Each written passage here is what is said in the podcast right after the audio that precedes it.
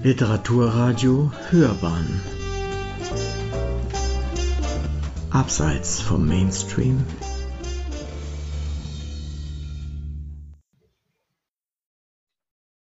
Hallo, mein Name ist Ruth Kornberger und ich lese aus Frau Merian und die Wunder der Welt aus dem ersten Kapitel. Schmetterlinge. Schloss Walter in Bewährt, Niederlande, April 1691. Bis kurz vor Ostern hatte Schnee gelegen. Den Malern von Winterlandschaften mochte das zuträglich gewesen sein, aber Maria hatte die Schmelze kaum abwarten können.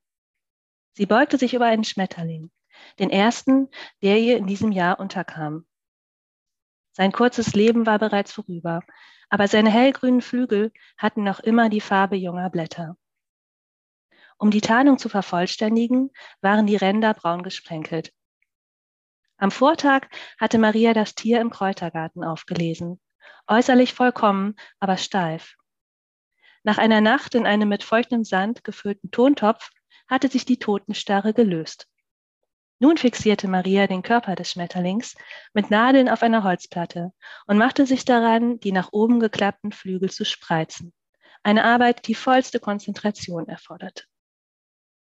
Entschuldigen Sie, sagte eine männliche Stimme aus Richtung der offenen Tür. Ich möchte zu den Van Sommelsteigs. Die sind in der Andacht, murmelte Maria, ohne aufzusehen, so wie alle anderen. Die Zeiten, wenn die Labadisten zusammenkamen, um zu beten oder in der Bibel zu lesen, waren ihr die liebsten. Dann ruhte die Arbeit auf den Äckern, den Ställen und in der Küche, und Maria durfte sich ihrer Leidenschaft widmen. Sie spannte einen Bindfaden zwischen den Fingern und versuchte, damit den rechten Flügel des Schmetterlings Richtung Platte zu drücken. Und warum sind Sie nicht in der Andacht? fragte der Mann. Tagsüber bin ich davon befreit. Nur am Morgengebet nehme ich teil, damit ich forschen kann. Der Flügel bog sich unter dem Faden durch und richtete sich wieder auf. Verärgert biss Maria auf ihre Unterlippe.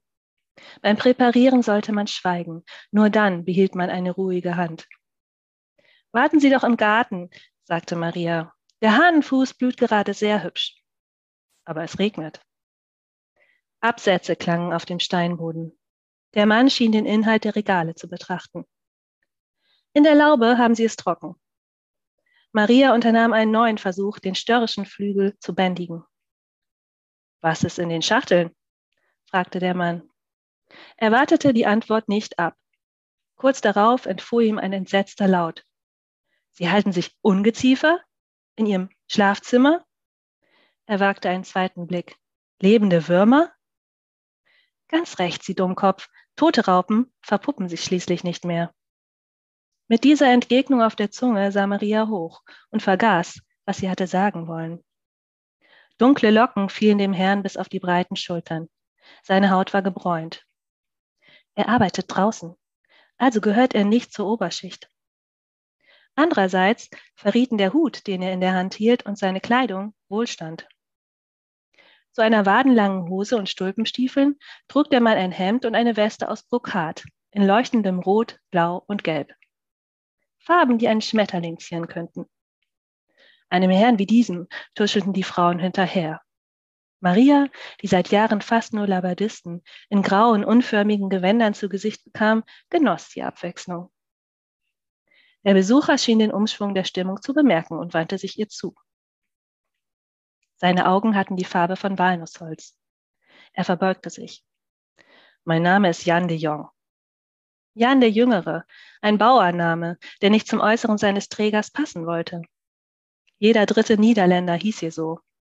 Zur Unterscheidung würde er jetzt gleich noch den Geburtsort anfügen. Jan de Jong aus Amersfoort, Jan de Jong aus Maastricht. Maria wartete, aber der Besucher sprach nicht weiter. Darum ergriff sie das Wort. Sehr erfreut. Ich bin Maria Sibylla Merian aus Nürnberg. Kein Zeichen des Erkennens bei ihrem Gegenüber. Er hatte wohl noch nie von ihren Werken gehört. Mein Vater war Matthäus Merian der Ältere, sagte Maria. Er zeichnete Stadtansichten. Aber Sie haben sich auf Kleine spezialisiert. Herr de Jong wies auf den Schmetterling. Ich will gar nicht stören. Wenn ich Sie nur still beobachten darf, bis der Regen nachlässt. Bitte, nehmen Sie sich den Schemel dort. Jawohl, Jan de Jong setzte sich ihr gegenüber. Etwas an ihm, vielleicht die Stiefel, roch nach Bienenwachs. Maria nahm ihre Arbeit wieder auf, fasste den Faden, atmete aus und hielt die Luft an wie eine Bogenschützin beim Zielen. Die Stille im Zimmer war vollkommen. Auch Herr de Jong hatte das Atmen eingestellt. Maria glaubte seinen Blick zu spüren. Ihre Fingerspitzen kribbelten. Aus den Augenwinkeln erkannte Maria, dass Jan de Jong sich vorbeugte und seine Unterarme auf den Tisch legte. Seine Hände befühlten etwas. Maria hörte ein Rascheln und im nächsten Moment, oh, das wollte ich nicht. Herr de Jong hat eine getrocknete Blüte auf dem Gewissen. Die ist einfach zerbröselt. Maria seufzte. Sie sind fragil, darum rahmt man sie hinter Glas, was ich mit dieser nun nicht mehr tun werde. Ich ersetze Ihnen den Schaden. Sprechen wir darüber, wenn ich mit dem Schmetterling fertig bin. Verstanden, ich schweige. Er legte die Hände auf die Beine und Maria verlangsamte ihren Atem erneut. Unter dem sanften Druck des Fadens fügte sich der Schmetterlingsflügel allmählich. Als er flach an der Platte anlag, wollte Maria die Fadenenden befestigen, doch da bewegte sich erneut etwas am Rande ihres Blickfelds. Ein Stapel Skizzen kam ins Rutschen und begrub Platte und Schmetterling unter sich. Also wirklich, rief Maria. Verzeihung, ich wollte nur, Solch feine Zeichnungen habe ich noch nie gesehen und ich komme viel herum. Ihre Striche sind zart wie Spinnweben. Sie zaubern mit dem Stift. Er versuchte, das Durcheinander zu ordnen und den Schmetterling freizugraben. Das Tierchen war unbeschädigt. Überlassen Sie mir das, sagte Maria. Sie wollte seine Hand zurückschieben, aber er wich nicht. Ihre Finger glitten ineinander. In Maria entflammte etwas. Gleichzeitig spürte sie Gänsehaut auf ihren Armen. Sie frösteln ja. Herr de Jong fasste ihre Hand fester. Sind Ihnen die Holzscheite ausgegangen? Soll ich welche hacken? Im Frühling zu heizen gilt bei uns als dekadent. Eine Dame darf nicht frieren. Würde ich hier wohnen, hätten Sie Teppiche, Felle und immer heißen Tee. Dann würden Sie aber nicht lange hier wohnen.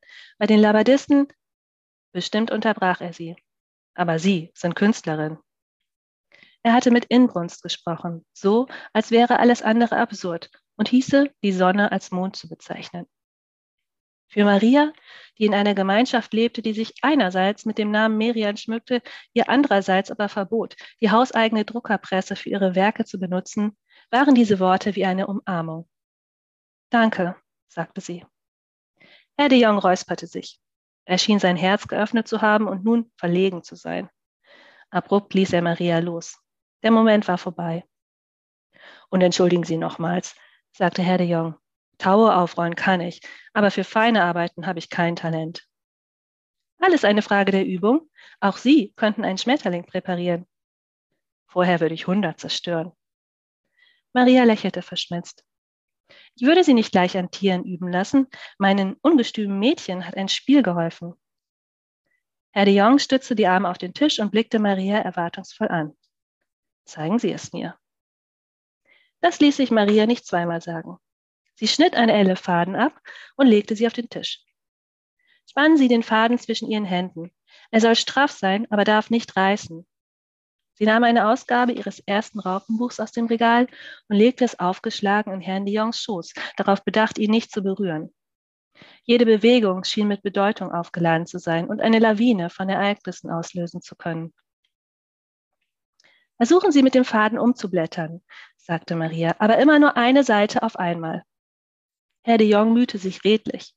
Nach mehreren Anläufen brachte er den Faden unter die nächste Seite und konnte umschlagen. Gut, sagte Maria, und nun weiter bis zum Ende und zurück, während ich den Schmetterling versorge. Für eine Weile erklang nur das Wispern von Papier. Maria fixierte die Flügel des Schmetterlings und betrachtete ihr Werk zufrieden. Die Zeit würde den Rest erledigen. Wenn der Schmetterling erst wieder vollständig getrocknet war, behielt er seine Form auch ohne die Fäden. Doch was da mit Jan Dion geschehen? Reglos saß er über der Abbildung einer Gartenpappelrose, unter der braune Raupen lagen. Seine Miene drückte Verwunderung aus. Den Schmetterling, zu dem die hier werden, habe ich in Natura da, sagte Maria. Möchten Sie ihn sehen? Eilfertig fügte sie hinzu. Das meiste in diesem Raum steht zum Verkauf. Eigentlich mache ich mir nichts aus Bildern, sagte Herr Dion. Aber Ihre sehen schön aus. Obwohl sie Ungeziefer zeigen. Die Raupen erfüllen eine Aufgabe, sagte Maria. Sie leben von den Pflanzen, aber ich bin überzeugt, die Pflanzen brauchen sie auch. Die Zusammenhänge müssten noch genauer erforscht werden von studierten Herren. Ich beobachte ja nur. Herr de Jong nickte und schien einem Gedanken nachzuhängen. Maria erwartete einen Widerspruch, doch der Besucher sah sie an und sagte, Malen Sie mich. Maria glaubte sich verhört zu haben. Was soll ich malen? Fragte sie. Mich, beharrte Herr de Jong. Er setzte sich in Positur und spähte in eine unbestimmte Ferne. Wie gern Maria ihn gezeichnet hätte. Gar nicht satt sehen konnte sie sich an ihm. Inzwischen hatte sie Gegensätzliches entdeckt. Die extravagante Weste offenbarte Sinn für Mode, aber ein Schönling war Herr de Jong nicht. Der Schatten eines Bartes verlieh ihm etwas Verwegenes, und eine Perücke zu tragen wäre ihm wohl auch nicht eingefallen. Er wirkte winzerzaust, reiste wahrscheinlich nicht per Kutsche, sondern galoppierte mit einem schnellen Pferd über die Felder. Ob er Tänze beherrschte? Für ihn würde Maria die Figuren des Menuetts lernen. Auf dem Parkett hatte man einen Vorwand, einander nahe zu kommen, und du schwärmst ja wie ein junges Mädchen bist wohl über den bußgebeugten Brüdern Manstoll geworden. Aber nein, schuld ist mein Blick, geschult nach Schönheit zu suchen. Malte ich Herrn de Jong, könnte ich ihn ungeniert betrachten. Doch du kannst ihn nicht malen, sag ihm das. Zu gern würde ich den Auftrag annehmen. Maria rieb sich nervös die Hände. Nur sind Menschen nicht mein Gebiet. Mein Stiefvater bildete mich aus, Jakob Marell, und er war Blumenmaler. Aber finden Sie Personen nicht interessanter? Maria zuckte mit den Schultern. Sie war in Frankfurt geboren worden. Frauen durften dort keiner Gilde beitreten und konnten schon deshalb keine lukrativen Porträtaufträge ergattern. Außerdem gab es noch ein anderes Problem. Die Darstellung von Körpern übt man am Akt, sagte Maria. Oh, aber ich beabsichtige doch nicht. Meine Kleider behielt ich natürlich an. Maria schmunzelte. Davon gehe ich aus. Ich wollte nur sagen, dass man Mädchen keine nackten Modelle zur Übung vorsetzt, jedenfalls nicht in meiner Heimat. Und wenn Sie mich nur vom Hals aufwärts malten, an Gesichtern werden Sie sich doch sicher schon versucht haben. Fragend legte er den Kopf schief. Im Braun seiner Augen entdeckte Maria moosgrüne Sprenkel. Oder sind Ihnen als Nonne auch Porträts verboten? Ich bin doch keine Nonne. Aber das hier ist ein Kloster? Die Labadisten sind eine Glaubensgemeinschaft. Wir leben hier wie die ersten Christen. Darum dürfen wir natürlich Porträts malen, sagte Herr de Jong. Er machte eine übertrieben ernste Miene und brachte Maria damit zum Lachen. Ganz recht, antwortete Maria. Herr de Jong nickte, setzte aber nichts hinzu. Stattdessen schien er auf einen Vorstoß Marias zu warten. Sie sagte aber nichts, sondern blickte Herrn de Jong nur an, immer noch fassungslos darüber, für eine Nonne gehalten worden zu sein. Herr de Jong sah weg und dann wieder zu ihr hin, diesmal tief in ihre Augen, fünf schnelle Herzschläge lang. Dann zwinkerte er. Ich mache nur Spaß, schien er damit zu sagen. Oder doch nicht? Entscheiden Sie selbst. Jedenfalls weiß er zu schäkern, wie ich das vermisst habe. Was ihren Wunsch betrifft, Maria sortierte ihr Arbeitsmaterial um den Schmetterling herum. Die Längsseiten seiner Flügel befanden sich im rechten Winkel zu den Kanten des Bretts. Äußere Ordnung half beim Denken. Ihr Wunsch nach einem Bild ist leicht zu erfüllen. Sorgsam vermied Maria das Wort Porträt. In Leiden, Den Haag oder Amsterdam finden Sie bestimmt einen Maler. Es muss ja nicht gleich Godefriedus Schalken sein. Eine ordentliche Arbeit von einem aufstrebenden Künstler bekommen Sie an jeder Ecke zu einem erschwinglichen Preis. Über Zahlkraft verfüge ich. Herr de Jong war wieder ganz ernst. Die Angelegenheit musste ihm wichtig sein. Aber ich will kein Ölbild, wie der Kaufmann es hat, geschönt und austauschbar. Sie, Frau Merian, zeichnen Insekten, als wären sie Kleinode. Und ich möchte wissen, wie Sie mich sehen.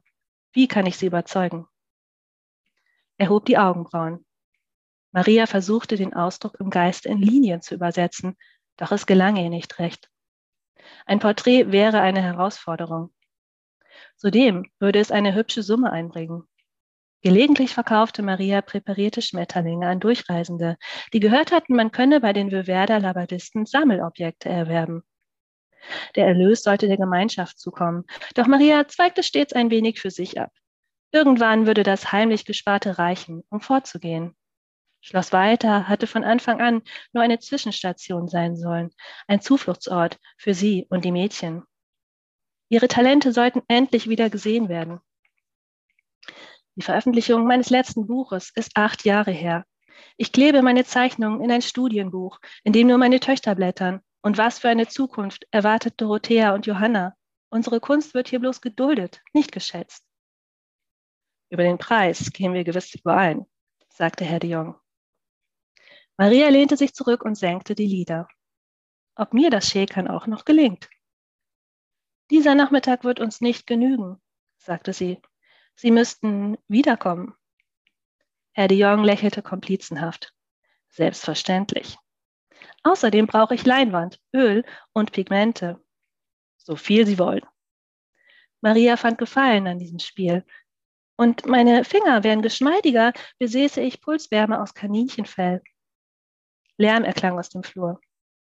Vergessen Sie die Pulswärme sagte Maria schnell, mit denen käme ich mir albern vor, aber Pigmente sind unerlässlich. Die Andacht war vorüber und die Gläubigen kehrten wieder, allen voran Dorothea. Maria hörte ihre jüngere Tochter kichern. Vor zwei Monaten war sie 13 Jahre alt geworden und gebärdete sich manchmal schon wie eine Erwachsene, nur um im nächsten Moment mit ihrer Freundin Tess zu flüstern und herumzualbern. Mama, wer ist das? Dorothea blieb im Türrahmen stehen und starrte Marias Besucher mit unverhohlener Neugierde an. Herr de Jong erwiderte den Blick.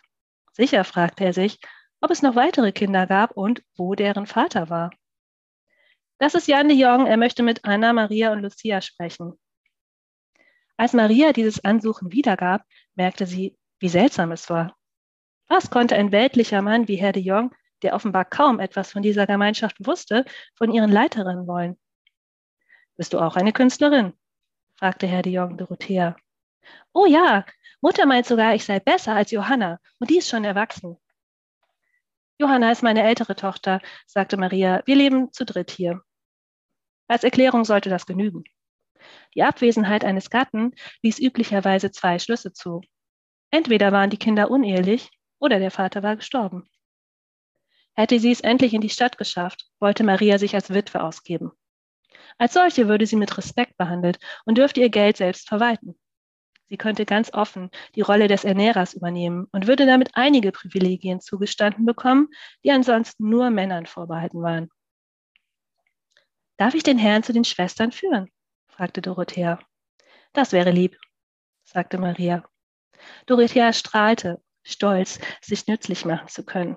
Herr de Jong stand auf. Sprechen wir später noch einmal, Frau Merian. Wegen des Auftrags, ja. Maria versuchte förmlich zu klingen, tauchte eine Schreibfeder in Tinte und kritzelte eine Reihe sinnloser Kürzel auf ein Stück Papier. Ihr Herz sang wie ein Vogel im Frühling. Maria harrte in ihrer Kammer aus, bis Herr de Jong von den Van Sommelsteigs Schwestern zurückgekehrt war. Lange musste sie nicht warten. Sie legte einen Silberstift und Papier für die Vorskizze zu dem Porträt zurecht und schon war der Besucher wieder da. Er wirkte unzufrieden und blieb auf der Schwelle zu der Kammer stehen. Sein Blick hatte etwas Rastloses. Wie verlief Ihre Unterredung? fragte Maria. Ich hatte mir mehr versprochen. Es scheint, als wäre ich umsonst hergekommen. Hier werde ich keine Geschäfte machen. Maria zückte den Stift. Setzen Sie sich vor das Fenster. Dort ist das Licht gut. Leider muss ich gehen. Er blickte über die Schulter. Ich soll das Schloss unverzüglich verlassen. Aber Ihr Bild, er strafte die Schultern. Glauben Sie mir, auch mir tut es leid. Schwere Schritte erklangen auf dem Flur. Sie konnten nur Jost Brönke gehören, einem Bären von einem Kerl, der in der Kapelle zwei Plätze belegte. Dann ein andermal? fragte Maria. Man verbot mir, wiederzukommen. Herr de Jong machte zwei rasche Schritte in die Kammer hinein. Maria lief ihm entgegen.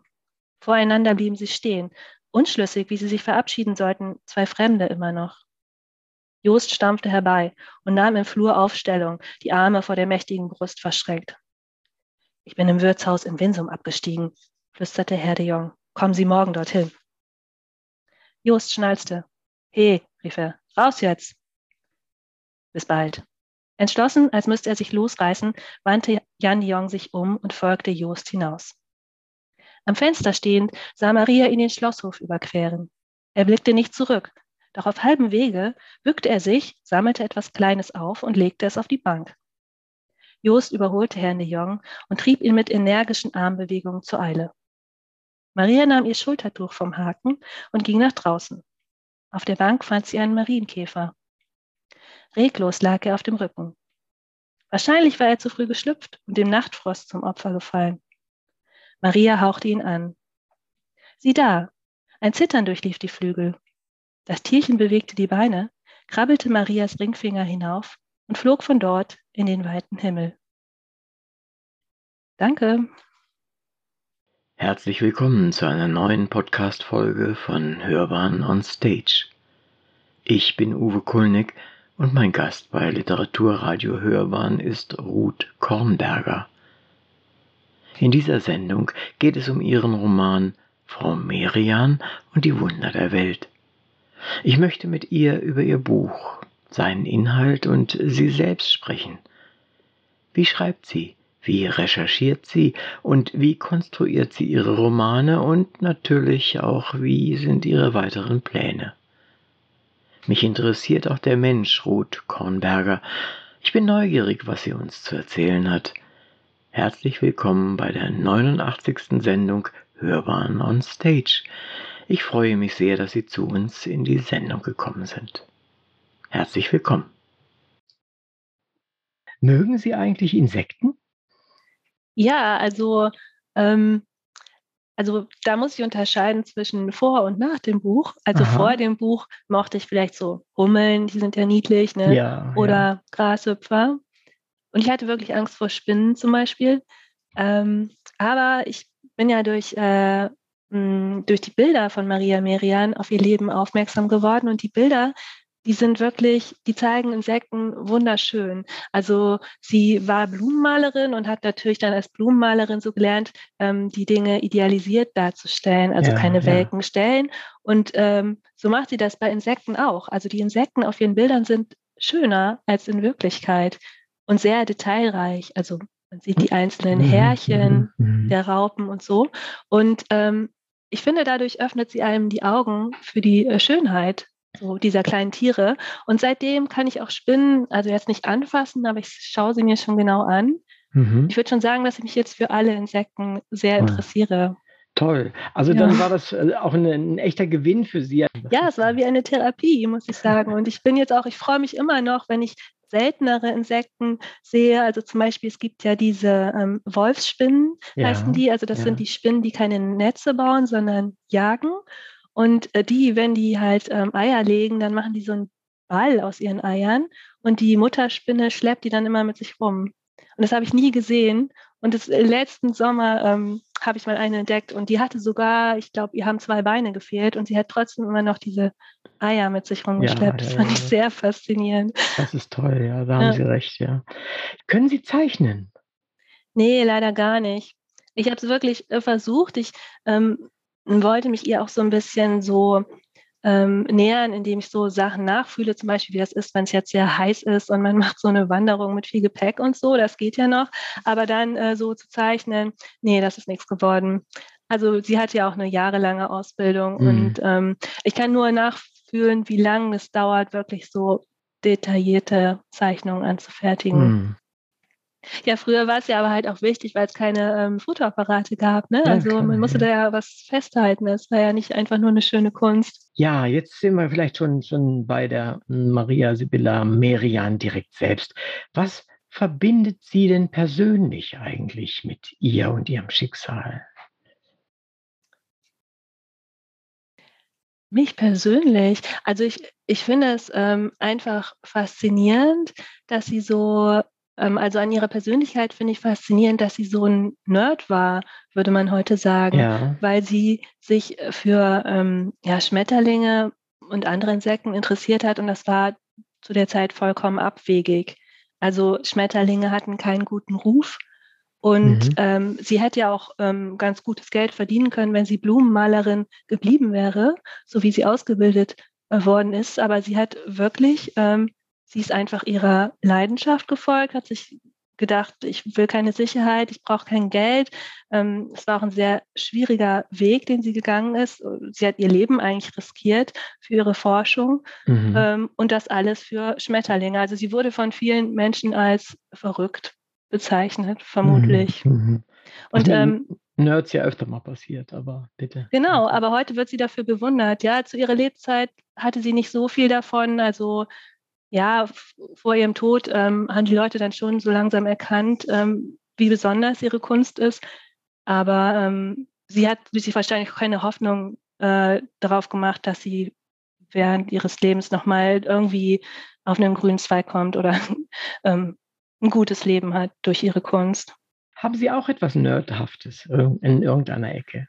Ja, ich glaube, also wenn man Bücher schreibt und sich so lange mit einer Person oder einem Thema ähm, beschäftigt, also drei Jahre jetzt, mhm. kommen einem sicher in der Zeit auch immer Zweifel, ob man auf dem richtigen Weg ist. Es ist ja auch etwas sehr Einsames. Man tauscht sich da nicht viel aus, außer dann so im letzten Drittel mit der Lektorin. Mhm. Und äh, da können einem schon auch Zweifel kommen, ob das jetzt, ob das gut ist oder ähm, wohin einen das führt. Also man muss, glaube ich, auch schon ja so ein bisschen ähm, besessen sein davon, ja. Ja, genau. Und auf sich selbst auch vertrauen wahrscheinlich, ne? Genau. Oder halt einfach sagen, jetzt habe ich es angefangen, ich muss es zu Ende bringen. Ja, das ist dann äh, konsequent. Also insofern, das würde jetzt wiederum nicht so richtig zum Nerd passen. Aber äh, nee. ich weiß, was Sie, was Sie meinen. Und äh, ich frage Menschen, die entweder Biografien oder biografische Romane äh, schreiben, ähm, oftmals, äh, wann, wann sie sich, wann sie angefangen haben, sich in der Person, die sie da beschreiben und über die sie schreiben, zu verlieren. Ja. Ähm, das? Gab es das bei Ihnen auch? Weiß ich nicht. Also man versucht natürlich im Nachhinein dann auch irgendwie ja, zu überlegen, wie könnte sie mir jetzt helfen, wenn ich gerade jetzt hier ein äh, Problem habe bei der Arbeit oder sowas, hätte sie gemacht. Mhm, ähm, mhm. Ja, und ähm, ich weiß ja nicht, ob sie dann wirklich so gehandelt hätte, aber ich konnte mir dann auch vorstellen, dass sie jetzt mit mir spricht und mir Ratschläge gibt. So. Mhm, mhm. das ist auch völlig normal. Also so eine ähnliche Antwort kriege ich von vielen ja. äh, Schrei Schreiberlingen, sage ich mal, äh, die sich da in diese Richtung äh, beschäftigen. Ich kenne auch einige, der ist, die sind schon, schon zwei, dreimal bei mir gewesen jetzt und immer mit anderen Personen.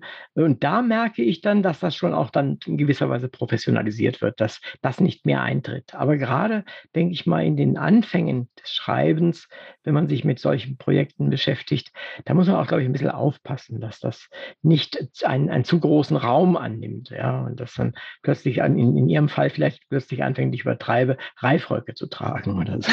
ja. Ja gut, aber ich fand es auch, ähm, ich auch ganz schön, dann so der Realität zu entfliehen. Ich habe halt auch dieses Buch ähm, zum Großteil während äh, Corona geschrieben. Mhm. Ja, also in der Zeit, wo man ja auch gar nicht raus konnte, das vergessen wir ja jetzt schon, aber man war ja irgendwie wochenlang drin. Richtig, und das war eine ähm, sehr schöne Flucht dann.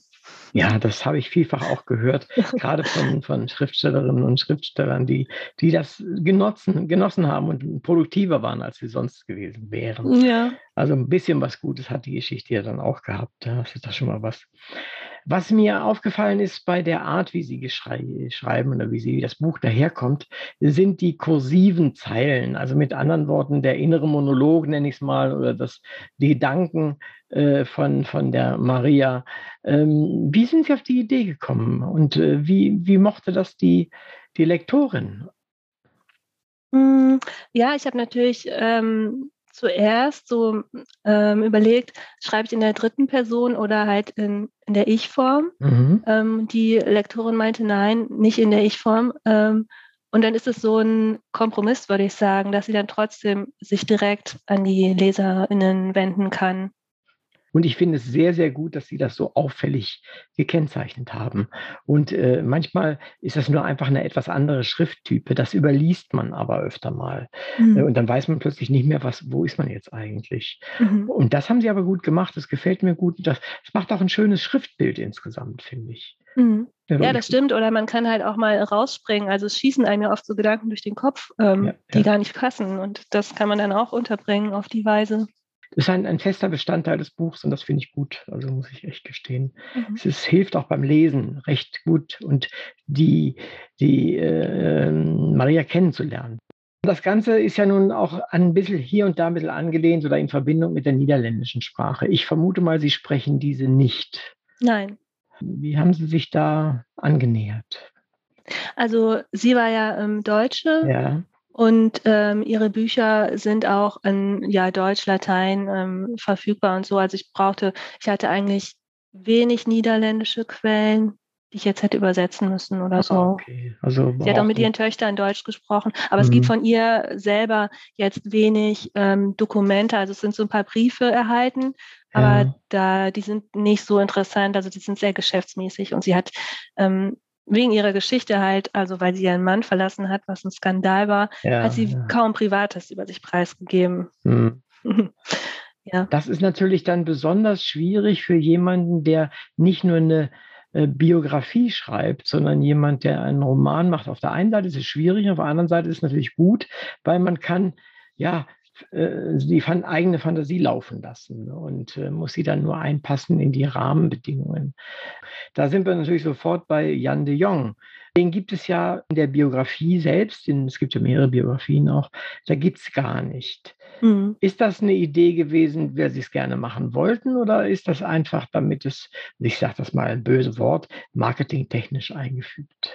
Also ich habe mir schon, halt, weil ich so wenig über ihr Privatleben wusste, musste ich mir ja ausmalen, was war sie so für ein Mensch, was hatte sie für Leidenschaften. Und äh, auch wenn man in der Schule zum Beispiel von so historischen Persönlichkeiten erfährt, dann kommt es oft so rüber, als wären die so sehr nüchtern gewesen, als hätten die halt so ihr Ding gemacht, also in diesem Fall gezeichnet und hätten gar kein Privatleben gehabt, einfach weil man darüber nichts weiß. Und Biografinnen dürfen ja auch nichts dazu erfinden. Mhm. Aber ich finde, wenn man sich so in sie hineindenkt und überlegt, ja, wie, was für Entscheidungen hat sie getroffen? Also sie ist, ähm, sie hat ihren Mann verlassen mit zwei ähm, noch nicht erwachsenen Töchtern in eine völlig ungewisse Zukunft.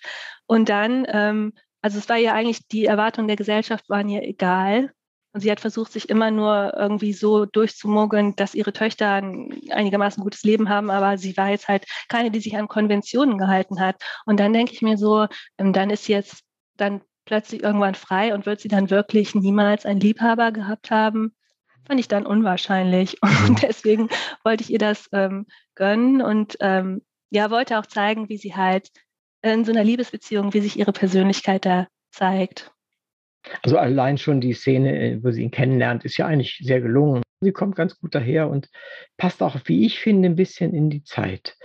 Bei Zeit ist es ja so, es ist ja doch schon eine ganze Weile her. Und man begibt sich auf glattes Eis. Ich meine, Sie haben schon mal einen Roman geschrieben, der äh, etliche Zeit in der Vergangenheit spielt, wenn auch nicht ganz so weit, glaube ich, hinten. Aber äh, man begibt sich auf glattes Eis. Und ähm, wie, wie sah Ihre Recherche eigentlich aus? Wie haben Sie ein Gefühl entwickelt für die Zeit? Das ist wirklich lange her für uns moderne Menschen. Ja, ich habe ähm, zum einen versucht, zum Beispiel in Amsterdam zu recherchieren. Also ich war zum Beispiel in Rembrandts Geburtshaus. Rembrandt ist ja so 50 Jahre älter ungefähr, also es ist ungefähr die Zeit. Und es ist so eigentlich original eingerichtet, also ähm, so wie er gelebt hat. Und da kann man sich dann schon mal vorstellen, äh, wie die Menschen gelebt haben zum Beispiel. Also er hatte sogar fließendes Wasser, ähm, was da so eine Neuheit war. Und dann ähm, kann man halt sehen, ja, er hatte dann oben sein Zeichenzimmer. Ähm, man sieht, wie klein die Betten waren, ähm, wie dunkel es war, zum Beispiel in den Räumen. Nicht überall ein Ähm, Ofen, ne, zum Beispiel. Genau. Und ähm, sie hatte natürlich nicht so viel Geld wie Rembrandt. Also dann kann man sich nochmal vorstellen, wie ihr Leben dann war. Oder dann gibt es auch zum Beispiel, auch in Amsterdam ist so ein ähm, Kauffahrtsschiff nachgebaut. Also weil es halt kein echtes ist, darf man da drauf. Man kann alles ausprobieren, man kann die Kanonen anfassen und in so einer Hängematte liegen. Und so kann man sich dann auch ein bisschen in die Zeit hineinversetzen. Und natürlich, was es am meisten gibt, sind Bilder. Ne? Also Bilder gibt es aus der Zeit ja genug.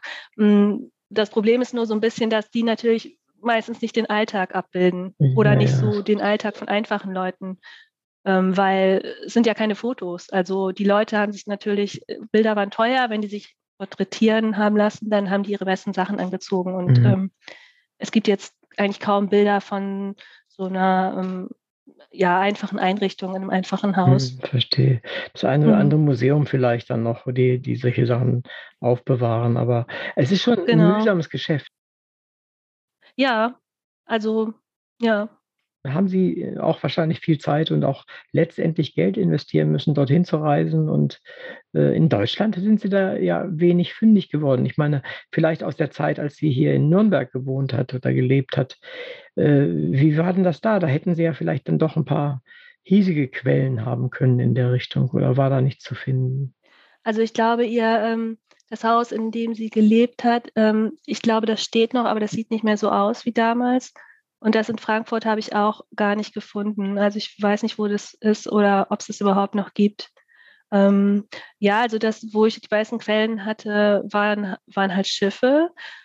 Ja, wo ich auch jetzt auch gar nicht hätte recherchieren können, ist äh, Surinam. Natürlich kann man jetzt nach Surinam fahren, aber so sieht es da jetzt nicht mehr Nee, aus. das ist richtig, Ähm, ja. ja. Aber da gibt es vielleicht äh, Quellen oder Bücher, die die damaligen ja, Auswanderer oder wie immer äh, damals geschrieben haben. Und äh, da gibt es wahrscheinlich doch schon einigermaßen an Literatur, aber die ist dann wiederum wahrscheinlich in, in Niederländisch, oder? Ja, also die ist natürlich dann auch ähm, aus Sicht der Niederländer geschrieben, ne? Ja. Und die sind da schon, ähm, die, die sagen ja auch nicht alles. Also wo ich zum Beispiel, worüber es wenig Informationen gibt, ist, die, sind die Schicksale der Sklaven, Ja. weil die nichts äh, Schriftliches hinterlassen haben und äh, die Niederländer auch darüber geschwiegen haben. Man weiß nur so, es gibt halt Schiffslisten, ähm, weiß, wie viele ähm, lebend überhaupt angekommen sind in Surinam Mhm, mhm. und so. Ähm, ja, also meine wichtigste Quelle war eigentlich dann schon Marias äh, Surinam-Buch, weil sie da nicht nur äh, Zeichnungen hat, sondern sie äh, schreibt auch, äh, beschreibt die Bilder immer und gibt da auch so, ja, schon viel von sich preis. Also sie schimpft sogar über die weißen Siedler, was mutig ist, weil das ja ihre Kunden waren, Mhm, also mhm. eigentlich die Zielgruppe des Buches Mhm. ähm, macht sich dann darüber lustig, dass die, ähm, dass die ja nur Zucker anbauen und äh, kein Gemüse, Ja, ja, obwohl da Gegen alles wachsen würde. wenn ich mich so. recht erinnere. Genau, ja, also Ja, die, die haben sich wirklich alles mit dem Schiff bringen lassen Mhm. und ja, da gibt sie so ein bisschen Einblick in ihre ähm, Gedanken Mhm, und Gefühle. mhm. Aber zu den Sklaven, da äh, wollte ich auch noch was zu fragen. Es ist ja immer so eine Sache, wie man die wenige Person, um die es geht, wie man die darstellt, wie man sie reden lässt, gerade in Bezug auch auf Sklaverei. Und dabei es eben von den betroffenen Menschen keine wirklichen äh, ja, schriftlichen Hinterlassenschaften gibt oder sowas. Wie haben Sie sich entschieden, welche Position sie hat? Also nur aus diesem von Ihnen eben gerade äh, andeutungsweise zitierten Material oder äh, Sie mussten das ja irgendwie formulieren. Sie hat ja auch, wenn ich mich recht erinnere, eine Sklave mitgebracht, ne, nach äh, Deutschland wieder zurück oder vielmehr, ja, nach, nach Europa zumindest zurück. Oder? Das war keine Sklavin, das war eine Arawakin, also eine Indigene. Ach, ich dachte, das sei eine Sklavin gewesen. Nee, also Maria, sie ist nach Surinam gekommen und äh, das war ja für sie sehr schwierig, dahin zu gelangen. Ja. Sie hat ja keine Unterstützer gefunden, eben auch, weil sie eine Frau war und schon 50. Ja, hat ihr das niemand zugetraut. Das war ein Nachteil. Aber als sie es dann dorthin geschafft hatte, war ähm, ja so eine 50-jährige Frau zu sehr seinen Vorteil, weil natürlich ähm, sie wollte ja die Natur erforschen und die Weißen kannten sich nicht aus und sie konnte auch nicht alleine einfach in den Dschungel laufen. Ja, sie brauchte ja ähm, Leute, die sich auskannten. Und die Arawak, also die, dieses indigene Volk, was da in Surinam noch gelebt hat, hat natürlich keine guten Erfahrungen gemacht und wollten eigentlich mit Weißen nichts zu tun Ja, haben. ich, ja. Aber ähm, Maria hat es irgendwie geschafft, ihr Vertrauen zu gewinnen, ja. Und das lag wahrscheinlich auch daran, dass sie so gedacht haben, ja, die ist harmlos, ne? Und äh, wahrscheinlich fanden sie es auch gut, dass sie sich so für die ähm, Natur- und Pflanzenwelt interessiert hat, ja. Sie haben schon gemerkt, die ist anders Mhm, als die anderen. Und ähm, ja, ich weiß nicht, ich denke, sie wird sie nicht bezahlt haben können, weil sie kein Geld hatte. Und ich weiß auch nicht, ob sie an Geld Interesse hatten.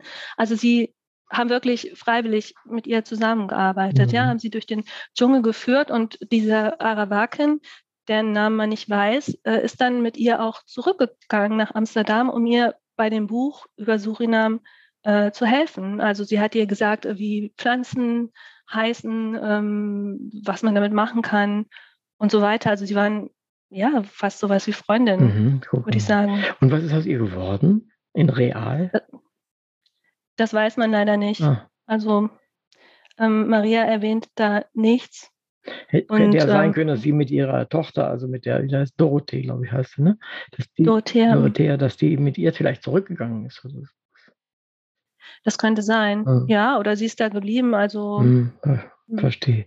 Das war ja nicht so ungewöhnlich, dass man Menschen verpflanzt hat, auch zurück sozusagen, in Häkchen zurück, aus diesen Ländern, die man jetzt gerade besetzt hatte. Mhm. Aber das ist äh, bei ihr eher nicht so. Also aus dem Schrifttum, das sie hinterlassen hat, geht sie durchaus differenziert mit den, mit auch Sklaven, aber auch mit den Indigenen um, denke ich mal.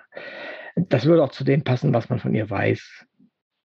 Ja, klar, also sie, die waren ja auf jeden Fall dann doch näher als die anderen Weißen, weil sie, sie saß natürlich zwischen den Stühlen. Also sie wäre ja, wenn das keine Kolonie gewesen wäre, da gar nicht hingekommen. Mhm. Und sie brauchte natürlich auch die Hilfe der ähm, Handelsgesellschaft und der Plantagenhalter auch, die, ähm, äh, um da Fuß zu fassen. Mhm. Ähm, aber dann dann konnten die ihr nicht mehr helfen. Und die Leute, äh, die in Surinam waren, die Niederländer, haben erst recht gedacht, ähm, dass sie einen Vogel hat, da hinzufahren, um Schmetterlinge zu erforschen. Denn also Surinam war wirklich, das klingt jetzt ja idyllisch, aber es war ein wirklich sehr gefährlicher Ort zu der Zeit. Mhm. Und die meisten Menschen, die dorthin aufgebrochen sind, ja, viele sind nicht zurückgekehrt.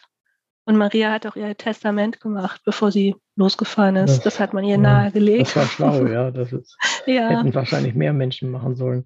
Aber das war im Wesentlichen, war das jetzt wegen der Menschen dort gefährlich oder eher wegen der Krankheiten, die man sich da einsammelt? Naja, es gab also es gab ja zunächst mal äh, Konflikte mit den ähm, Indigenen. Also die Arawak waren eher so ein äh, Händlervolk und vielleicht äh, am Anfang haben sie noch versucht, so Konflikte diplomatisch äh, zu lösen, aber die Engländer schon, die vor den Niederländern da waren, haben versucht, die zu versklaven. Mhm. Also mhm.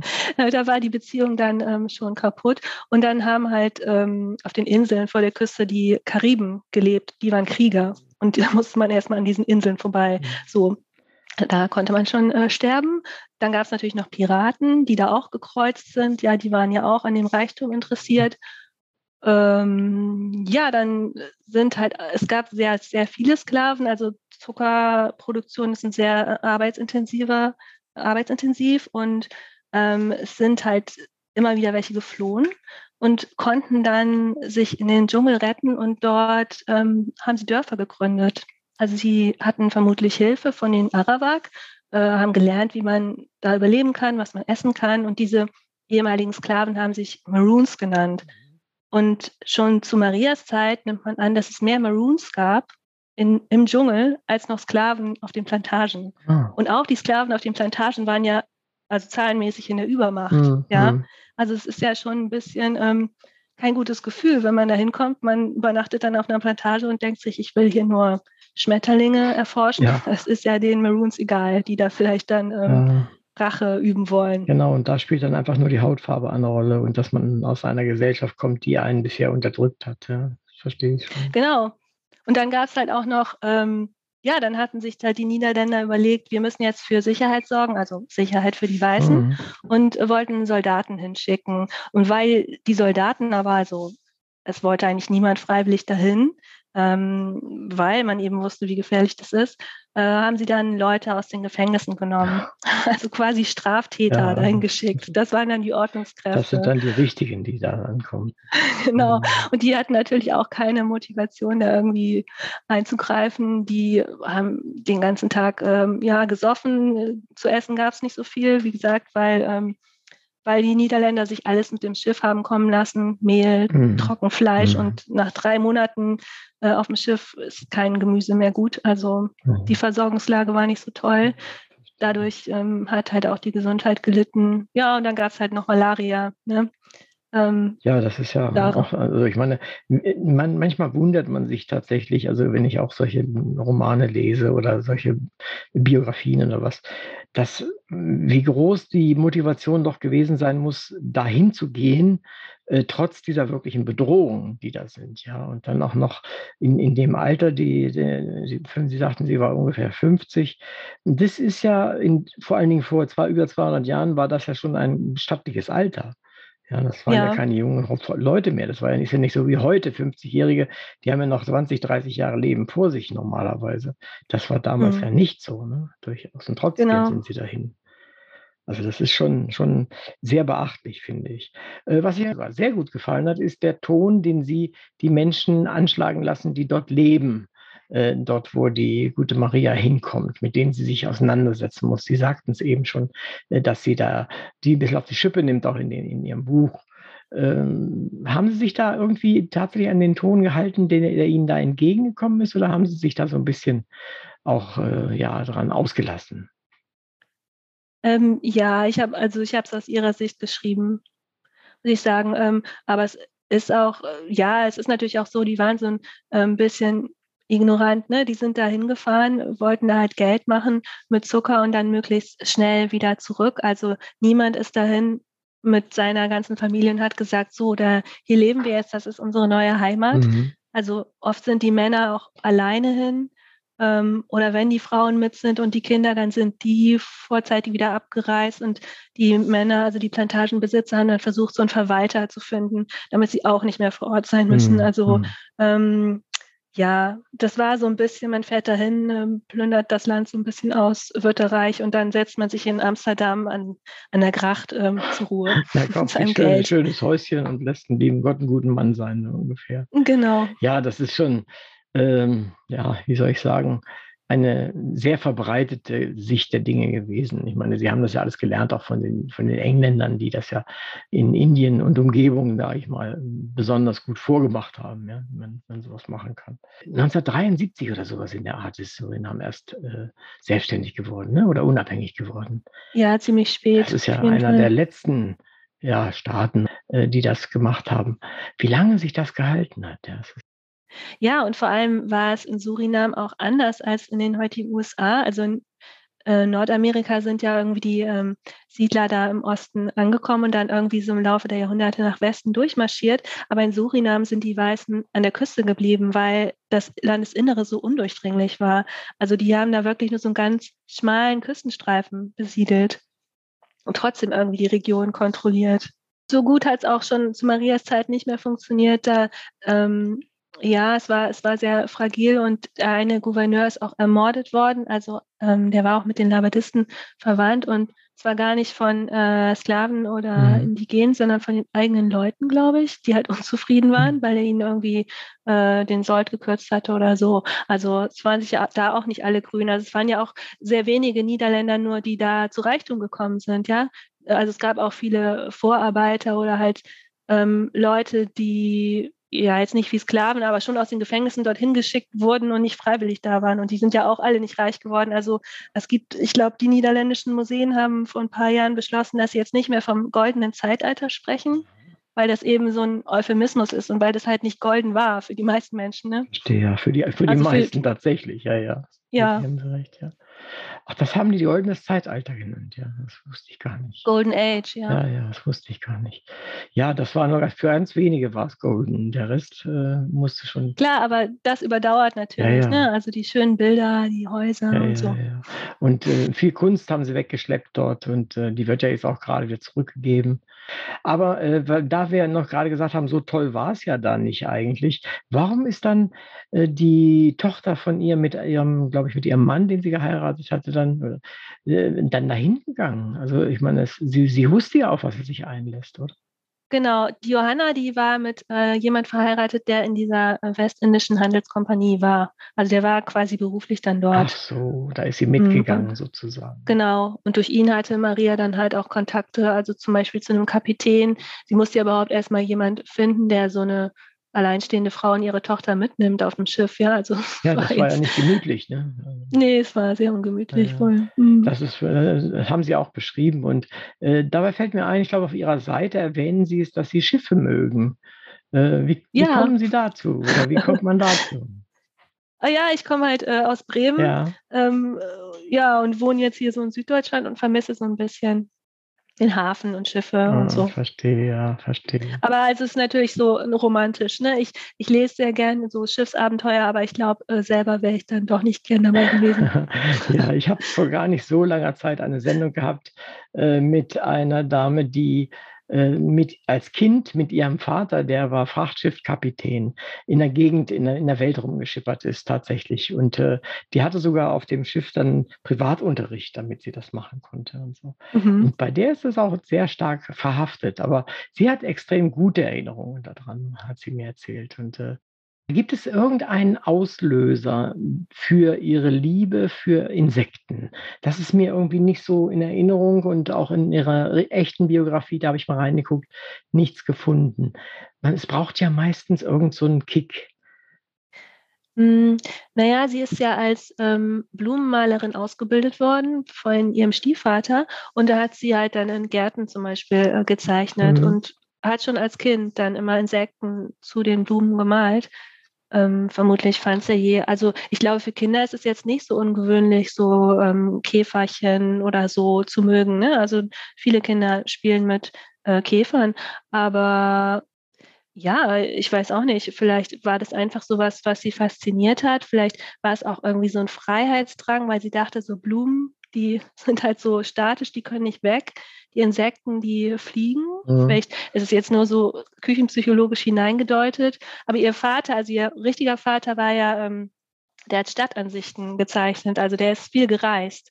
Und vielleicht hat sie da so ein bisschen Fernweh von ihm bekommen, wenn sie seine alten Bücher angeschaut hat und so. Vielleicht wollte sie immer weg. Also Mädchen waren ja früher ans Haus gebunden oder halt dann als Ehefrau auch. Und ähm, vielleicht war das so ein Vielleicht war das so eine Kompensation. Ja, das kann schon sein. Es war ja auch so, dass äh, früher wurden ja gerade irgendwie so kleine Lebewesen immer dazu gemalt äh, zu Blumenansichten, äh, jedenfalls häufig als mhm. Illustrationsunterstützung äh, sozusagen. Die Hauptsache waren die Blumen oder und dann kam aber, wie Sie sagen, Marienkäferchen oder was auch immer dazu. Ja, das mag sein, dass sie da gelernt hat, genauer hinzugucken.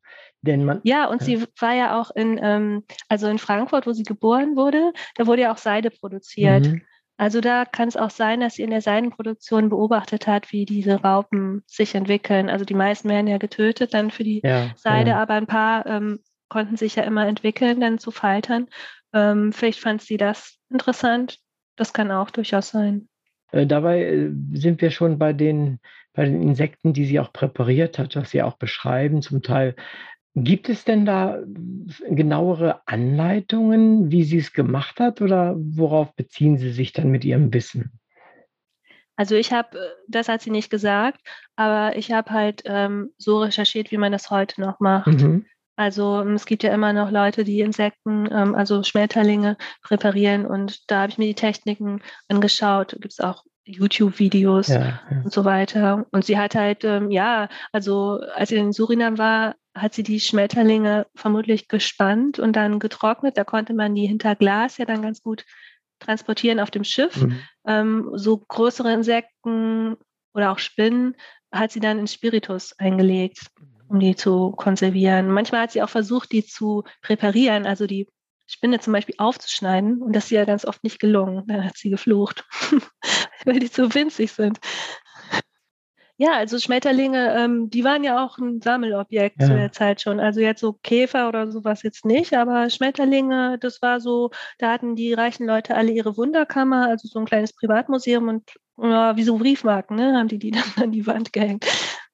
Nee, also ich glaube, Maria, die hat ja jetzt auch nicht ähm, also aus, aus Deko oder so, um einen schönen Schmetterling irgendwo hinzuhängen, gemacht, sondern sie hat ja auch schon so einen ähm, ja, Bildungsauftrag, hat sie für sich gesehen. Ne? Sie wollte die, die Menschen schon, ähm, ja, wollte ihnen schon zeigen, wie schön die sind und ähm, also das war jetzt, es waren keine Sammelobjekte, sie hat die halt auch, sie hat ja immer genau beschrieben, ähm, was, wie die Raupen aussahen, äh, was die machen, was die fressen und so. Also sie war ja schon sowas wie eine Biologin, hatte aber halt nicht diesen Anspruch, dass sie ähm, den Tieren zum Beispiel Namen gibt oder die so einordnet in verschiedene Familien oder Klassen oder so. Sie hat wirklich sich einfach wie so ein Kind, was sich daran freut, ähm, hat, so, so ist sie vorgegangen und hat halt ganz genau beschrieben, ja, sie hat schon auch versucht, ökologische Zusammenhänge zu sehen zwischen den Tieren, den Larven und, und den Pflanzen, den Futterpflanzen zum Beispiel, sowohl als äh, fertiger Schmetterling als auch für die Raupen zum Beispiel. Ja,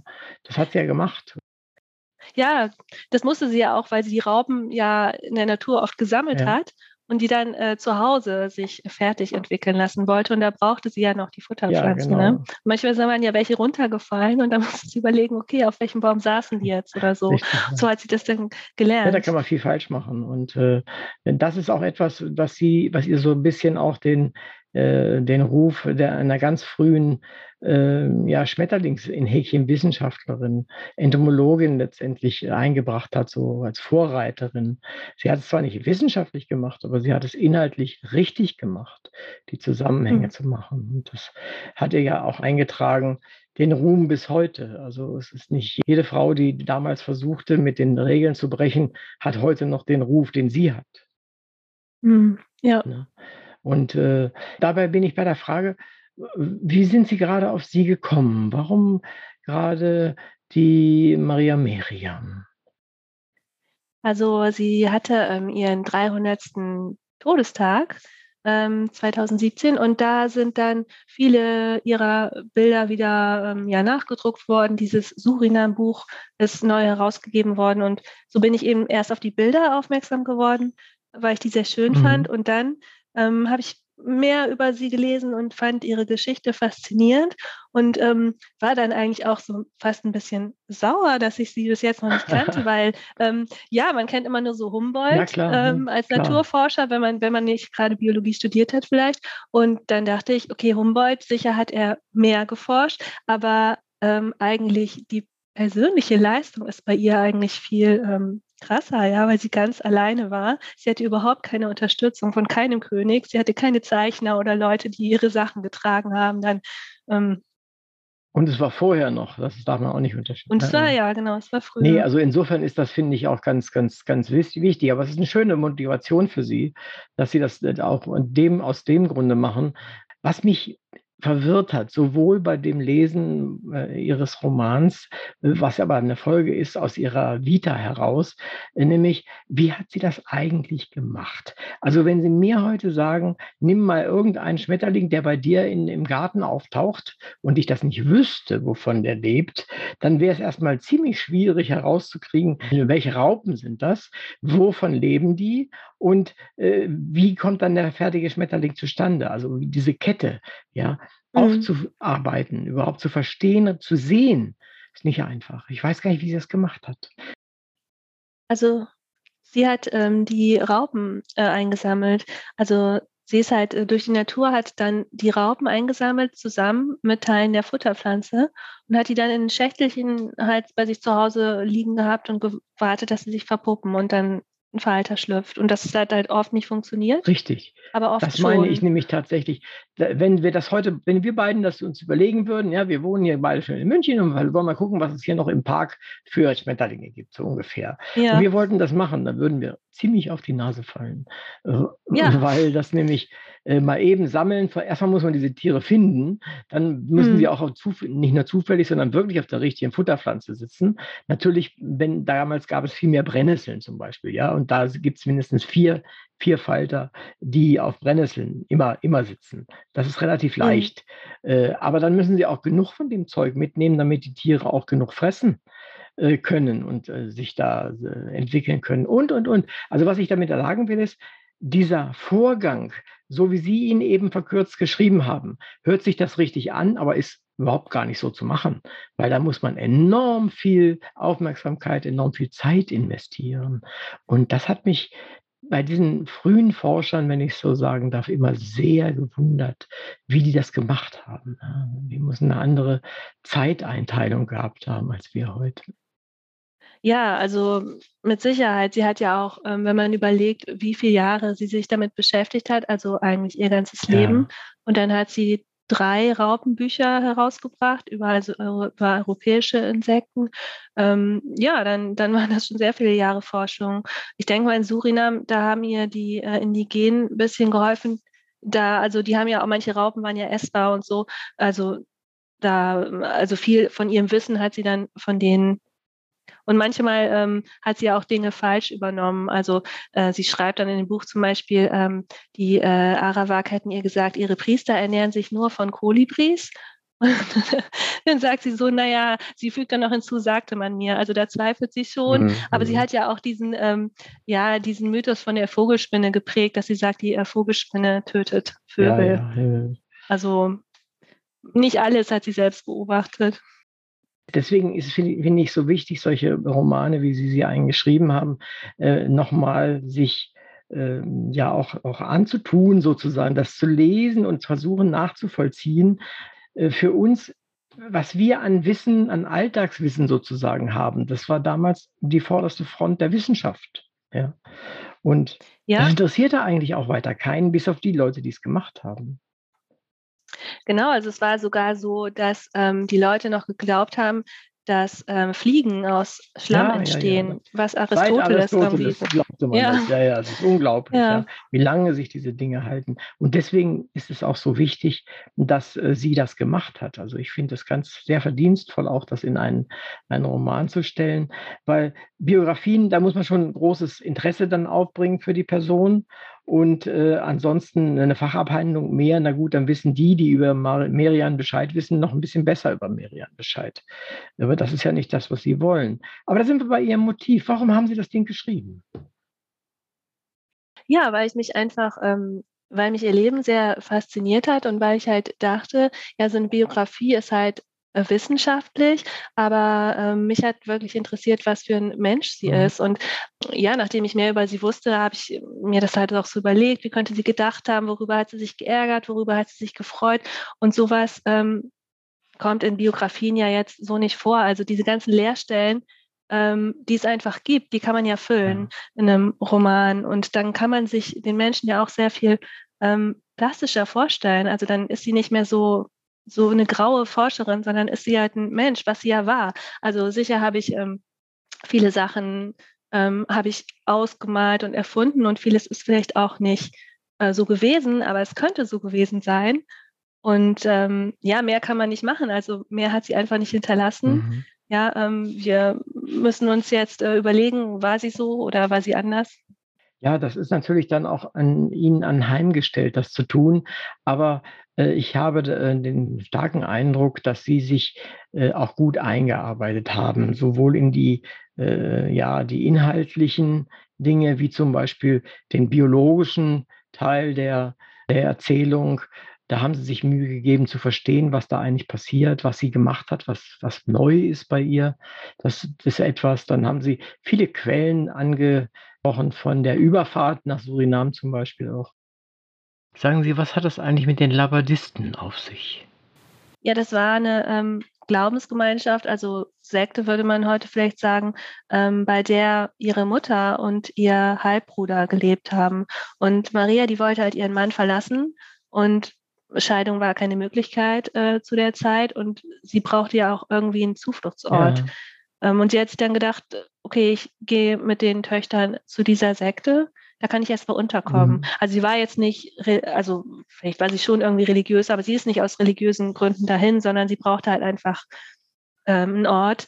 Und ja, der Trick dabei war dann, äh, dass ihr Mann ihr hinterhergereist ist und wollte sie dann überzeugen, zurückzukommen. Und die Labadisten haben ihn gar nicht reingelassen. Ah, okay. äh, die haben gesagt, ähm, ja, du sagst, ihr seid verheiratet, aber ja nicht in unserem Glauben, Verstehe. nicht nach unseren Ritualen. Ah, also ja. erkennen wir es nicht an und du musst gehen. Und ja, er hat dann wirklich aufgegeben.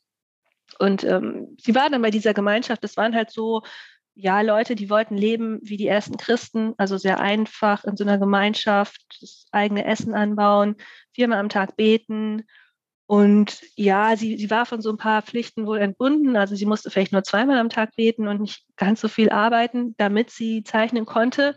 Aber trotzdem war das halt kein Ort, an dem sie ihre Kunst und die Forschung weiterbringen konnte. Also sie hat da fünf Jahre, glaube ich, verbracht. Dann ist ihre Mutter gestorben, der Halbbruder auch. Und dann hat sie sich ja irgendwann überlegt, sie muss jetzt weiter. Also ähm, mhm. hier, hier will sie ja nicht bleiben. Es war nur so eine Zwischenstation. Aber es war insofern wichtig, weil ähm, diese ähm, Gründerin dieser Gemeinschaft einen Bruder hatten und der war halt Gouverneur von Surinam und hat immer äh, Briefe nach Hause geschickt, ja, so beschrieben, ja. ähm, wie das Land ist und hat halt auch getrocknete ähm, Blumen und manchmal auch Schmetterlinge mhm. geschickt. Und wahrscheinlich war das der erste Kontakt, den Maria hatte mit so surinamischen Insekten. Ich wollte nämlich gerade fragen, wie der Einfluss der Labadisten war. Aber dann war das zum Beispiel ein Einfluss, der also wirklich ein Zeiteffekt war, der gar nicht so gedacht war. Ja, also es gab dann noch ähm, zweite wichtige Funktion, weil die Labadisten ähm, waren ja, so wie so viele Christen, halt auch missionarisch unterwegs. Und die sind dann auch nach Surinam und haben sich überlegt, sie müssen jetzt mal die Arawak erwecken und haben halt so eine, ähm, ja, so eine kleine Plantage gründen wollen im Landesinneren, wo halt niemand von den anderen Weißen war. Also es war nur ich glaube, vielleicht 60 Kilometer landeseinwärts. Aber das war sehr weit weg äh, für die Verhältnisse. Und da haben die dann so, ja, haben sie versucht zu siedeln. Und es war ganz elend. Also es hat überhaupt nicht funktioniert. Sie sind da halb verhungert, gestorben an Krankheiten und so. Aber Maria hat sich dann überlegt, ähm, perfekt, äh, da habe ich auch eine Anlaufstelle, ne? Weil sie wollte ja zu den Arawak ins Landesinnere. Und die äh, Labadisten wollten ja die Arawak ja verchristianisieren, ne? Wollten mir die Bibel beibringen und so. Ja, und ähm, das war dann für sie sehr praktisch, dass sie noch da waren. Also ich glaube, hm, viel, viele, also lange nach ihr gab es das auch gar nicht mehr. Also die sind dann irgendwann alle gestorben und dann sind keine neuen nachgekommen oder so. Hm. Sagen Sie, wäre sie heute eine Feministin? Ja, ich denke auf jeden Fall. Also sie ähm, ja, also einmal hat sie ja, sie wollte selbstständig leben, ne? Sie selbst hat ja ihren Mann verlassen. Ja, die BiografInnen, die ähm, spekulieren auch, ist vielleicht irgendwas Schlimmes vorgefallen. Also ja, hat er sie misshandelt, äh, irgendwie so gedemütigt, indem er sie sehr öffentlich betrogen hat oder sowas. Aber darauf gibt es jetzt keine Hinweise und sie äußert sich auch nicht dazu. Also ich würde jetzt einfach mal ihm nichts Böses unterstellen und denken, es war schon ihr Freiheitsdrang, so der sie weggeführt hat. Und sie hat dann halt auch bei ihren Töchtern darauf geachtet, dass die ihren Beruf lernen, also das Zeichnen, das war früher ja auch so üblich. Also es war ja auch so, dass die Kinder von vielen Malern dann auch dieses Handwerk gelernt haben. Und ähm, ihre Töchter, die haben dann zwar auch beide geheiratet, aber die haben auch beide ähm, ihr eigenes Geld verdienen können, indem sie schon dann in Amsterdam für den Botanischen Garten gezeichnet haben zum Beispiel. Und die waren ja wie so ein Unternehmen, Maria und ihre Töchter. Also sie hat zwar die Bücher, ähm, die Bilder signiert, aber ihre Töchter haben auch daran mitgearbeitet, so wie das früher ja mhm. auch häufig der Fall war. So bei Rembrandt zum Beispiel, der hat ja auch nicht immer den ganzen Hintergrund gemalt. Ne? Das genau, waren dann auch die Assistenten. Immer, ja. Genau, aber Maria hat halt so das Große gemacht und die, also Kunsthistorikerinnen, die sagen dann auch, man kann erkennen, als sie dann, als es ihr nicht mehr gut ging und sie einen Schlaganfall hatte, dass dann die Bilder nur noch von ihren Töchtern sind, weil die dann doch nicht ganz so ähm, talentiert waren wie sie. Ähm, wenn wir jetzt so langsam das Buch verlassen und noch mal ein bisschen auf das, äh, die Art und Weise, wie es entstanden ist und auf Sie vielleicht zurückkommen, ähm, es ist ja jetzt nun doch schon einige Zeit her, dass es auf dem Markt ist. Ich glaube fast ein Jahr, ne, wenn ich mich recht erinnere. Ja. Äh, wie ist Ihr Gefühl? Könnte sich das alles so zugetragen haben oder würden Sie heute am liebsten noch ein paar Dinge hinzufügen oder ändern? Ähm, ja, ich glaube eigentlich äh, fest daran. Also sie ist halt immer äh, realer geworden für mich, weil ich halt auch äh, versucht habe, äh, zum Beispiel mich jetzt nicht biologisch fortzubilden und jetzt zum Beispiel ähm, Insektennamen zu lernen, wie es sie heute gibt, sondern ich habe immer versucht, auf ihrem Stand zu bleiben, so den, den sie hatte. Ähm, deswegen ist die Geschichte für mich schon sehr real. Ähm, nee, also ich weiß nicht, was ich jetzt daran ändern würde, aber ich muss auch ehrlich sagen, dass ich, wenn es fertig ist, dann schließe ich es ab und ich habe dann halt mit einem äh, neuen Buch angefangen und für mich ähm, klar, ich würde das Buch natürlich nie wieder genauso schreiben, wenn ich jetzt heute schreiben würde, weil man sich halt ähm, entwickelt. Also ich äh, schreibe ja zuerst einen Entwurf und dann, dann gibt es ja viele Überarbeitungsdurchgänge und was zum Beispiel mh, mm, nicht ganz weggefallen ist, aber doch stark gekürzt wurde, ist die Episode äh, mit dem Zaren, der dann nach Amsterdam kam. Ähm, die, also der Zar fand ich wirklich sehr, eine sehr interessante Figur und das war weitaus länger, ähm, aber ich habe es dann gekürzt. Ähm, ja, im Lektorat, weil die Lektorin dann meinte, ja, eigentlich, sie will ja nach Surinam und jetzt mal ein bisschen, hopp, sie muss aufs Schiff. Mhm, ja, und das Buch ist ja doch schon einigermaßen umfangreich, ja. Genau, und ja, also damit bin ich eigentlich auch im Nachhinein zufrieden, aber es gibt natürlich immer so, ähm, manchmal denkt man sich noch, ja, da könnte man jetzt noch eine Geschichte draus ja. machen oder was ist mit ihren Töchtern ja, passiert ja, genau, und so. Ich fragen, aber ich denke genau. doch, es ist halt die ähm, Hauptgeschichte. Ja, ich will jetzt keine, ähm, so wie Netflix das macht, dann noch ein Spin-off und ein Prequel und ein Sequel. Also ich denke, das Interessanteste ist ja wirklich schon ihre Episode in Suriname. Also, ist es auf jeden. Fall. Und die ist gut geschildert, finde ich. Und das ist auch, also für mich auch ein sehr, sehr guter Teil des Buchs. Hat mir auch sehr gut gefallen. Auch sprachlich, finde ich, sind sie recht elegant. Und äh, also sie haben da einen schönen Ton, der teilweise Plauderton ist, aber auf der anderen Seite äh, einen nicht, nicht entlässt äh, ins Beliebige oder äh, dann doch an was anderes denken. Also ich finde, das haben sie gut gemacht, insbesondere auch durch diese äh, kursiv gesetzten Teile, in denen sie tatsächlich äh, den inneren Monolog oder Dialog oder was auch immer, wie sie es nennen möchten, haben. Finde ich sehr gut gemacht. Sagen Sie, äh, Sie haben ja äh, schon einen Roman geschrieben und ähm, wie ist das mit dem gewesen? Äh, wie ist das gelaufen? Was hat Sie interessiert an der, Gott, wie hieß sie noch gleich, äh, die Dame, die Sie da, Caroline, Caroline Herschel, Herschel. habe ich hier. Caroline Herschel. Was hat Sie daran fasziniert und wie ist das Buch gelaufen? Also das ist jetzt der neue, ähm, es ist das zweite Ach, Buch. Das, oh, dann also, habe ich das, genau falsch, das falsch bemerkt. Das ist das neue, okay. Ja, dann, das ist, äh, kommt im Oktober. Ähm, und ähm, ja, die war eine Astronomin Genau, sie war eine Astronomin, ähm, aber auch nicht äh, so, dass man gesagt hätte, ähm, sie wird jetzt dazu ausgebildet. Also sie ist durch ihren Bruder dahin gekommen. Sie hatte eigentlich erst so ein Aschenputtelleben, muss man wirklich sagen. In Hannover sollte eigentlich immer zu Hause bleiben, sich um ihre ähm, Eltern kümmern und das war gar nicht so ihr Ding. Und sie hat es dann irgendwie geschafft, mit ihrem Bruder, der Musiker war, ähm, nach England zu kommen und hat da als Sängerin zunächst mhm. gearbeitet. Mhm. Aber mh, hm, ihr Bruder Wilhelm Herschel, der ist ein bisschen bekannter, der hat sich dann für Astronomie interessiert und äh, angefangen, so Teleskope selber zu bauen. Und die wurden dann immer größer. Also sein, ähm, das Größte war 20 Meter. Wahnsinn. Für war die, die Zeit Wahnsinn, ne? Das ist ja doch schon eine ganze genau. Weile her. Das konnte man ja kaum handeln wahrscheinlich, ne? Das war sehr schwierig und auch gefährlich. Es sind auch Sachen passiert. Ja, und sie hat ihm assistiert, aber sie hat auch ähm, selber sich einen Namen gemacht, also indem sie zunächst äh, Kometen entdeckt hat. Eigentlich hat sie aber auch einen viel größeren Anteil an seiner Forschung, als man so denkt, weil sie war eigentlich die Organisatorin. Also er war so ein bisschen so ein verpeilter Wissenschaftler, muss man schon sagen. Er hatte halt große Ideen, aber er war nicht so jemand, der es zu Ende bringt oder so strukturiert vorgeht.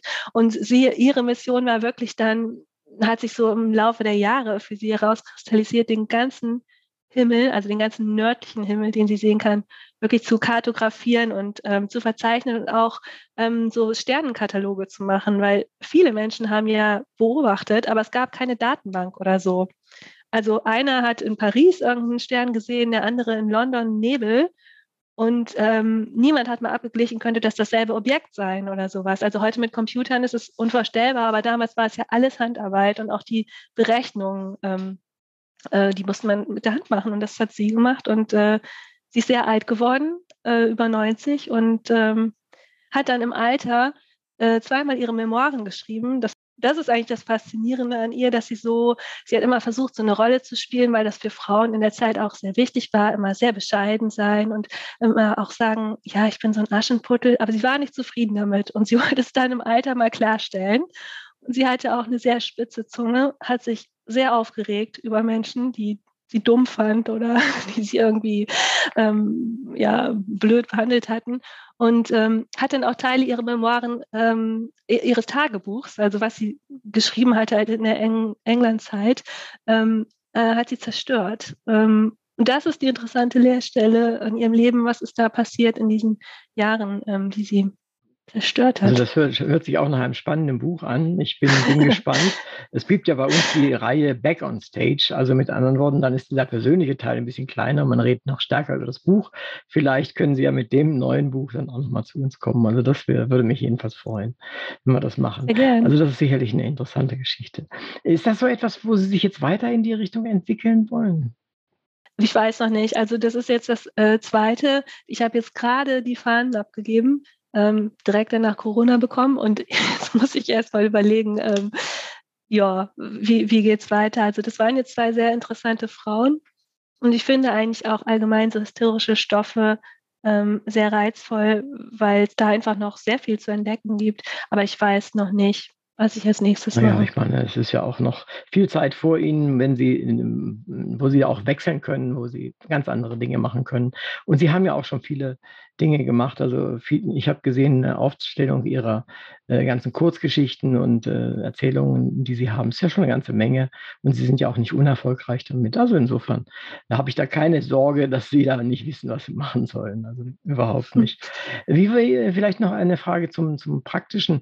Äh, es ist ja immer nicht so einfach, einen Verlag zu finden. Also die, der Bücher gibt es viele und der Verlage zwar auch, aber trotzdem. Wie war es für Sie, äh, einen Verlag zu finden? Viele, viel Schreiberei, viel Lauferei? Ähm, nee, also eigentlich ähm, habe ich diese Kurzgeschichten geschrieben, auch immer bei Wettbewerben mitgemacht ja. und irgendwann ist so eine, ist eine Agentin auf mich aufmerksam geworden und ähm, ja, ich bin dann mit ihr ins Gespräch gekommen und sie hat dann gefragt, ob ich, äh, ob ich eine Idee hätte für so was Historisches und wir haben mich dann zusammen, also ich bin dann auf Maria Merian gestoßen. Mhm. Wir haben dann so ein äh, ja, Konzept entwickelt, also ich habe dann so 50 Seiten, glaube ich, mal geschrieben und ähm, dann halt ein Exposé und damit, also es wurde dann noch einige Male überarbeitet, ähm, aber damit hat sie dann ähm, einen Verlag gefunden. Ja, ja super. Also ich hätte auch nicht dran geglaubt, aber ich habe gedacht, ich probiere es halt einfach mal. Ja. Wenn Sie sich etwas wünschen könnten, das auf jeden Fall in Erfüllung geht, auf jeden Fall geht es in Erfüllung, was wäre das? Egal wo aus welchem Gebiet.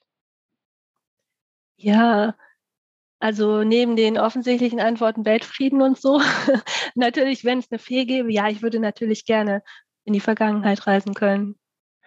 Das ist hm. ein schöner Wunsch, den hatten wir auch noch nicht. Also das, das nein, nein, nein, nein, noch nicht. Alles Mögliche, aber das hatten wir noch nicht. Und das ist ein schöner Wunsch. Also der gefällt mir gut, weil äh, immer mit dem Ausstieg, dass wenn ich Zahnschmerzen habe, ich schnell wieder nach Hause kann. Auf jeden Fall. ja, also zurück, ja, müsste sein. Also ich kann nicht gut verstehen. Und dann als allerletztes, wenn Sie Lust haben, äh, ich habe Sie ja dann doch mit einer ganzen Menge Fragen gelöchert. Haben Sie eine Frage an mich? Ähm, ja, was lesen Sie gerade? Interessiert mich immer. Also erstens habe ich Ihren Roman gelesen, das ist das Erste. Und das Zweite lese ich gerade den nächsten, der, den ich morgen habe, das unterschätzte Tier. Das ist also als, als Jobs, wenn Sie so wollen. Mhm. Und was mir noch sehr gefallen hat, ist, was ich auch gelesen habe vor ganz kurzem, das lese ich eigentlich immer noch, sind kleinere Geschichten. Das heißt kleine Festungen. Geschichten über arabische Kinder und Jugendliche. Das sind 51 äh, ins Deutsche übersetzte Geschichten aus den arabischen Ländern, äh, die äh, wirklich von 51 Autorinnen und Autoren sind. Und ich habe eine Schwäche für äh, Middle East. Ich war öfter dort und äh, ich kann zwar kein Arabisch, aber ich mag es sehr auch vom Klang her und es interessiert mich sehr. Also das ist das, was ich lese. Kleine Festungen von, Gott, wie heißt jetzt der Autor noch gleich? Hartmut Fendrich in, in, in der Edition Faust erschienen. Ein tolles, tolles Buch, kann ich auch nur empfehlen. Also mir hat es viel Spaß gemacht. Liebe Hörerinnen und Hörer, danke, dass Sie heute wieder dabei waren. In dieser Sendung war Ruth Kornberger mein Gast. Es ging um den Roman Frau Merian und die Wunder der Welt es ist ein schönes Buch, voller Natur und Liebe zur Natur und enthält zahlreiche Tiererwähnungen. Es ist voller Szenen, die Freude beim Lesen machen. Die Liebesgeschichte zu Jan ist, obwohl erfunden, passend zum Stoff, ohne zu sehr abzulenken. Authentisches steht im Vordergrund und wurde nicht verschüttet. Kurz, es ist vor allen Dingen für Menschen, die nicht sehr mit dem Leben und Werk Maria Sibylla Merian vertraut sind interessant, aber ebenso für Leserinnen, die sie schon kennen. Ich möchte es empfehlen, auch weil die Sprache süffig, interessant und an vielen Stellen sogar elegant ist und gleichzeitig so etwas wie eine kleine Nachhilfestunde in Naturkunden ist. Es zeigt das Schicksal einer Frau, die in vergangenen Zeiten versuchte, etwas für ihr Geschlecht Außerordentliches zu tun. Wir können alle auch heute noch etwas davon lernen. Ich bin Uwe Kulnig vom Literaturradio Hörbahn und sage vielen Dank, Ruth Kornberger, dass wir heute so viel über Ihr Buch, Ihr Schreiben und Ihre Vorstellungen von dieser Zeit erfahren durften. Ich sage, auch im Namen unserer ZuhörerInnen, sowohl für das Buch als auch für Ihre Mitwirkung bei dieser Sendung herzlichen Dank. Ja, ich danke Ihnen. Das hat wirklich viel Spaß gemacht und hat mir das Buch jetzt auch nochmal irgendwie wieder nahegebracht, nachdem ich jetzt gerade mit dem nächsten fertig war. Es war sehr schön. Dankeschön.